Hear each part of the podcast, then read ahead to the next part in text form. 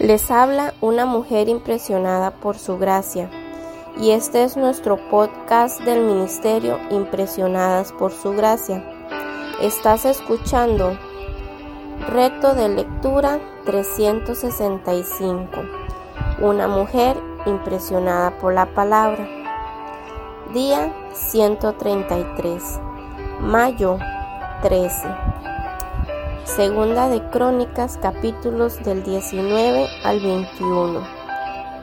Reflexionando sobre el versículo 24 del capítulo 19, me llama la atención que a veces seguimos la tradición de compartir con nuestros familiares de manera periódica en sus ambientes, donde predominan sus costumbres mundanales y es que estos momentos son grandes y preciosas oportunidades para predicarles el Evangelio, para animarles a conocer a nuestro Dios y su palabra.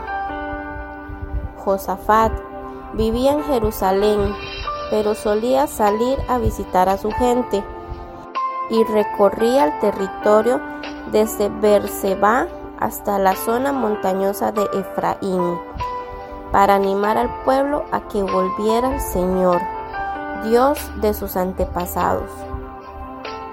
Aunque nosotras no somos jueces para ser colocadas sobre ciudades, sí realizamos dicha función en nuestros hogares y en nuestros trabajos, cuando nuestros hijos, empleados o clientes vienen a nosotros en busca de una solución a sus conflictos o reclamos. Y son en estos momentos cuando debemos pedir sabiduría y discernimiento a Dios para reflejar justamente su justicia. Nombró jueces en las ciudades fortificadas por toda la nación y les dijo, piensen siempre con cuidado antes de pronunciar juicio. Recuerden que no juzgan para agradar a la gente, sino para agradar al Señor. Teman al Señor y juzguen con integridad, porque el Señor nuestro Dios no tolera que se tuerza la justicia, ni que se muestre parcialidad, ni que se acepte el soborno. Actuemos con las instrucciones que nos da Dios a través de esa palabra de Josafat. Ustedes deben actuar siempre con el temor del Señor, con fidelidad y con un corazón íntegro. Hermanas, no nos quedemos solamente aterradas con todas estas amenazas y noticias de enfermedades, de pandemias, de catástrofes. Más bien, transmitamos la urgencia de buscar juntos a Dios en oración y en ayuno, reconociendo nuestra impotencia y reconociendo su soberanía y poder y providencia. E integremos en esta búsqueda a nuestros hijos, a nuestro esposo, a nuestras familias.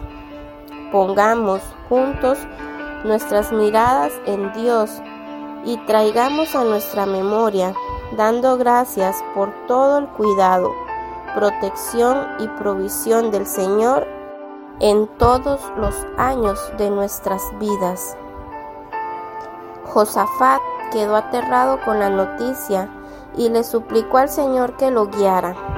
También ordenó a todos en Judá que ayunaran de modo que los habitantes de todas las ciudades de Judá fueron a Jerusalén para buscar la ayuda del Señor. Oró diciendo, Oh Señor, Dios de nuestros antepasados, solo tú eres el Dios que está en el cielo, tú eres el gobernante de todos los reinos de la tierra. Tú eres fuerte y poderoso, nadie puede hacerte frente. Recordemos que la batalla es del Señor. Tengamos paz en nuestros corazones, reconociendo que Él es Dios. crean en el Señor su Dios y podrán permanecer firmes.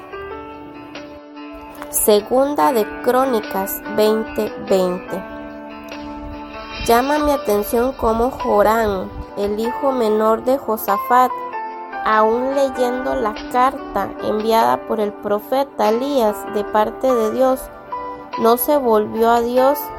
Y es que aunque nos sintamos la convicción de pecado en el mismo momento que escuchamos o leemos su palabra, no nos debemos de alejar, sino que debemos sincerarnos con Dios y suplicarle por un corazón de carne sensible a su voz, pues solo Él nos puede transformar, perdonar y limpiar de toda maldad.